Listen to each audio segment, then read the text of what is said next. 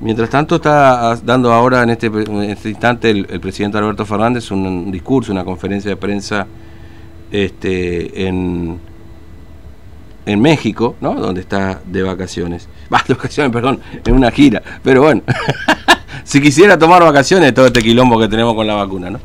Bueno, vamos a conversar con la profesora Nilda Patiño, eh, es eh, secretaria general del Sindicato de Docentes Autoconvocado. Profesora Patiño, ¿cómo le va? Buen día, Fernando lo saluda, ¿cómo anda? Hola, Fernando. Buen día, ¿cómo le va? Andamos, preocupados. Bueno, ¿se ha confirmado algún caso en, en, dos escuelas o en una, acá en Capital, de, de, de COVID-19 de alguna docente? Ah, ahora en dos. En dos. Eh, la escuela 209 ayer y a partir de lo que pasó en la 209, eh, la 399 del barrio Colucio también. Mm. Eh, Sabemos de que hay otras escuelas donde cuentan que ayer se retiraron dos docentes con mucha fiebre. Sí. Hay otra donde hay una docente aislada, pero en ese caso por ser contacto, contacto estrecho de su esposo, que está internado. Este, pero bueno, eh, la preocupación nuestra tiene que ver con eh, lo que decimos que no están dadas las condiciones en las escuelas. Mm.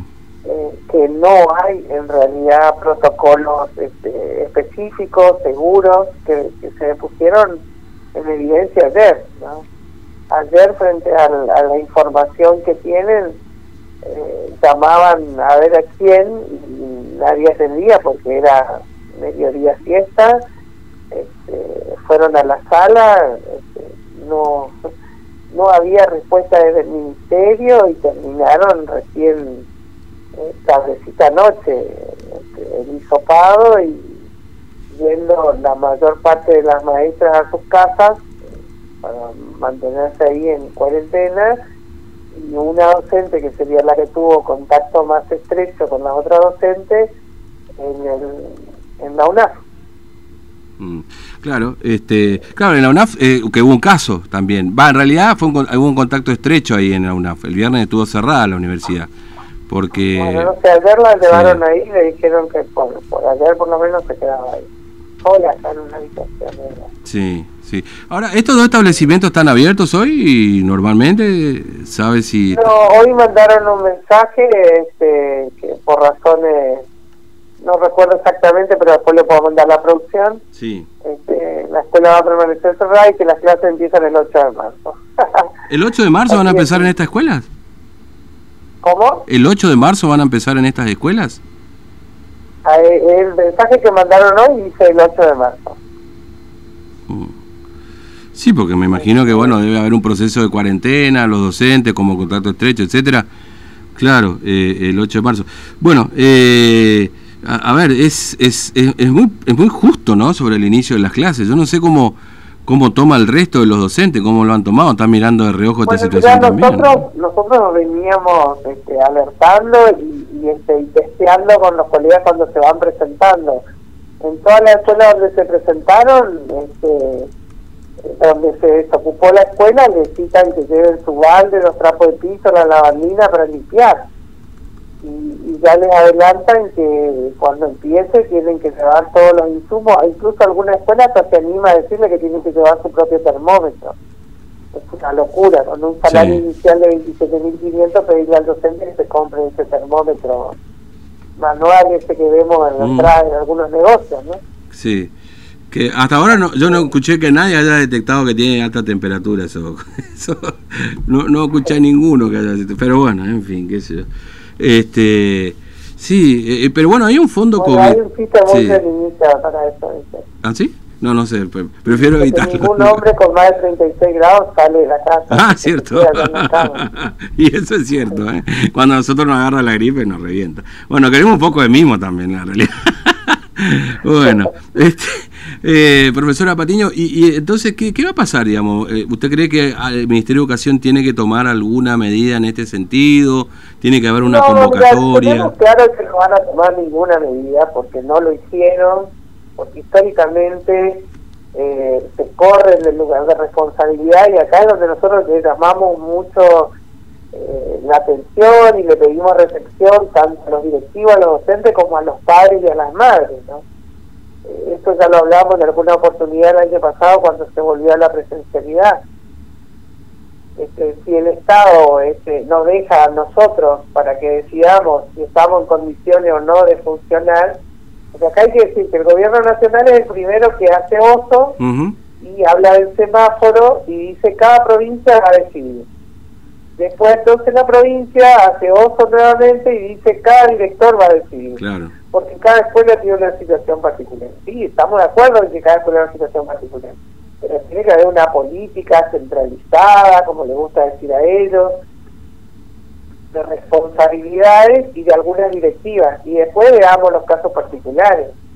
Pero entonces cada escuela está decidiendo, entonces de repente tener una escuela que no está en su edificio porque su edificio está ocupado, estamos teniendo muchas escuelas que, no, eh, diríamos, la parte administrativa está funcionando en un jardín de infantes. Sí. Por ejemplo, el jardín de infantes que está en la esquina de Sarmiento y Pringles tiene a la escuela 66, a la escuela 58, mm. a la escuela 67, ¿entendés? Claro, sí, y están todos amontonados ahí, porque eh, yo ayer lo contaba. Claro, y entonces de repente vos ves una nota en un diario que saca la directora de la 67 que ellos están en un plan de recuperación de alumnos en el espacio del, del patio del jardín yo subí la foto del, espacio del patio y de lo que mm. fue la reunión de personal. O sea, yo quiero saber cómo da clase hoy en ese espacio, en ese patio del jardín. Y bueno, que, al que anda por ahí dando vueltas, que pase y que mire porque se ve desde la calle el patio del jardín. Mm. Entonces,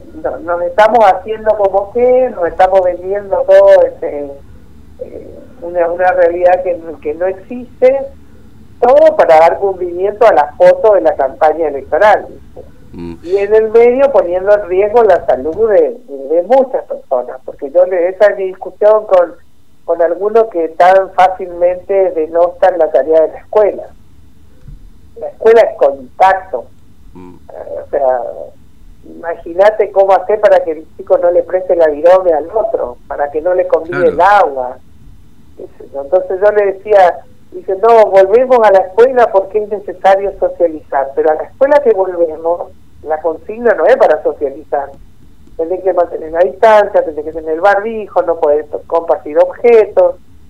Ayer me decía una directora de secundaria, ¿eh? me decía, mirá, es el tercer día y me decía con lágrimas en los ojos. Yo no sé qué hacer, tengo los pies llenos de ampolla porque recorro los, los pabellones con el atomizador en mano, diciéndole, dice, ponete bien el barbijo, mantener la distancia, y me dice, y bancándome la mala onda, o a veces mm. hasta la mala respuesta tanto de jóvenes como de adultos. Claro, sí, sí. Entonces, esa es la verdad. Y vos decís, bueno, van a ir en un horario reducido, perfecto. Y van a tomar la temperatura, pero si es una escuela grande, se tiene que habilitar por lo menos cinco portones para tomar la temperatura. Sí, eso obviamente se termina juntando afuera. Pero mire, yo decía más temprano y no sé si coincide con este, este análisis, porque resulta que ahora, que eh, es más probable la vuelta a la presencialidad en muchos establecimientos educativos, eh, epidemiológicamente en Formosa estamos peor que el año pasado. Eso dijimos nosotros en nuestro documento. El contexto epidemiológico es más grave que el año pasado cuando se suspendieron las clases. Mm. Eh, ¿Cuánto influyó el grupo? Y en esto coincidieron eh, oficialismo y oposición. Sí, sí, sí. Es que había una presión fuerte de los padres también, ¿no? Para que el año pasado no tengan clases. Y hoy es al revés. Hoy hay presión para que se tenga clases también, ¿no? Es decir, y también, por supuesto, hay cuestiones políticas. Lo que no tuvieron de presencialidad. Claro, sí, sí, presencialidad. la presencialidad. Sí, sí, está bien. Eh, clases, clases tuvieron y según las circunstancias y las posibilidades de, la población escolar, eh, fue la clase que tuvieron también. Mm. Sí, no, no, sí, me corrijo ahí. Eso, que hay alumnos, decía una mamá de la P1, mi hijo se llevó hasta el timbre, entonces está yendo al apoyo mañana y tarde, ahora en la P1. Claro. Eh, bueno, porque también los desastres del gobierno no se va a evaluar y porque muchos jóvenes, ah, que yo sé si no me van a evaluar. Claro, sí, sí, sí. Y el famoso pendiente de aprobación. Ahora apareció también la historia, profesora Patiño, el pago de las cooperadoras, ¿no? Que es salvavidas. Ah, eso todos los años. Eh, pero yo decía eso. Ahora vamos a ver la torrilla que va a salir a decir que nadie está obligado a pagar, que vos no pagues. Este, y, va a tener del otro lado a la directora que te está diciendo que no tiene ni trapo, ni lavandina, ni escoba. Mm. Y yo le decía que lo más terrible a los colegas es que entramos en un círculo vicioso porque dice, bueno, la directora te pide que vaya a colaborar, pero dice, si vos colaborás después te va a reconocer, te va a dar un día, te va a dar dos, digo, pero ¿te dan cuenta lo que estamos haciendo? Es un acto de corrupción y no es porque sea denigrante limpiar. A vos te pagan para enseñar y vos a enseñar porque te van a limpiar. Y ahora cuando cuando comience la presencialidad plena, digamos, yo le decía al director de la UNO incluso cuando salía con esa con esa mampara, ¿y quién va a limpiar esa mampara, profesor? Ah, no, eso, eso falta todavía. Entonces, no, o sea, tenemos que hablar de todo eso. Los chicos se van a apoyar en un escritorio, se supone que cuando ellos se levanten y se vayan, hay que pasar sanitizante con una franela a todas las superficies, a los picaportes. Bueno, ¿quién va a hacer eso? Mm. Y hoy no hay para pasarle la escoba al salón. Y va a salir a decir, te digo, pero absolutamente fresco, eh, que no hay que que no hay que pagar cooperadoras. Tampoco se preocupa para que se normalicen las cooperadoras. Hay escuelas que son verdaderos nichos de corrupción no, me enteraba de una escuela que una, una coordinadora vende las chombas con el bordado de la escuela, ¿no? Claro, sí. Pero ¿por qué no puede hacer eso? Por favor, Rinda. Porque ya mi hijo tiene mi negocio, yo soy la que hace la remera. Y bueno, pero usted está usando el nombre de la escuela, está vendiendo como uniforme escolar. Y ahí está, la sabe, sabe todo el ministerio, ¿entendés? Mm. Eh... La escuela del circuito que nos enteramos que tenían impresora 3D que el año pasado en máscara y ahora cuando le preguntaban a la directora está completa eh, qué sé yo, las escuelas técnicas que recibieron de Nación Drone, ¿vos sabías que todas las escuelas técnicas tienen drone? No, no, la verdad que no. ¿Viste? Entonces yo digo, eh, eh, no es que se equivocan, eso está sistemáticamente planificado, mm. porque así todo funciona, ¿entendés? en las contradicciones, en el desorden, eh, y la corrupción, lo decía una especialista, como una mancha de aceite. La, idea es que se extiende que te toque aunque sea un poquito. Entonces, bueno, tener derecho a hablar porque vos tal cosa, ¿no? Así. Mm. Eh, profesora Patiño, gracias por su tiempo, muy amable, que tenga buen día. ¿eh? No, bien, yo te agradezco y decirle a ustedes que nosotros como gremio estamos propiciando una consulta valiéndonos de la tecnología, cada ciudad está recibiendo su planilla Google, están votando, nosotros creemos que no están dadas las condiciones para volver a clase y que lo tenemos que hacer saber mm. y que los padres y las madres nos tienen que ayudar, no nos pueden dejar solo en el cuidado de la salud y la vida de sus hijos. Mm.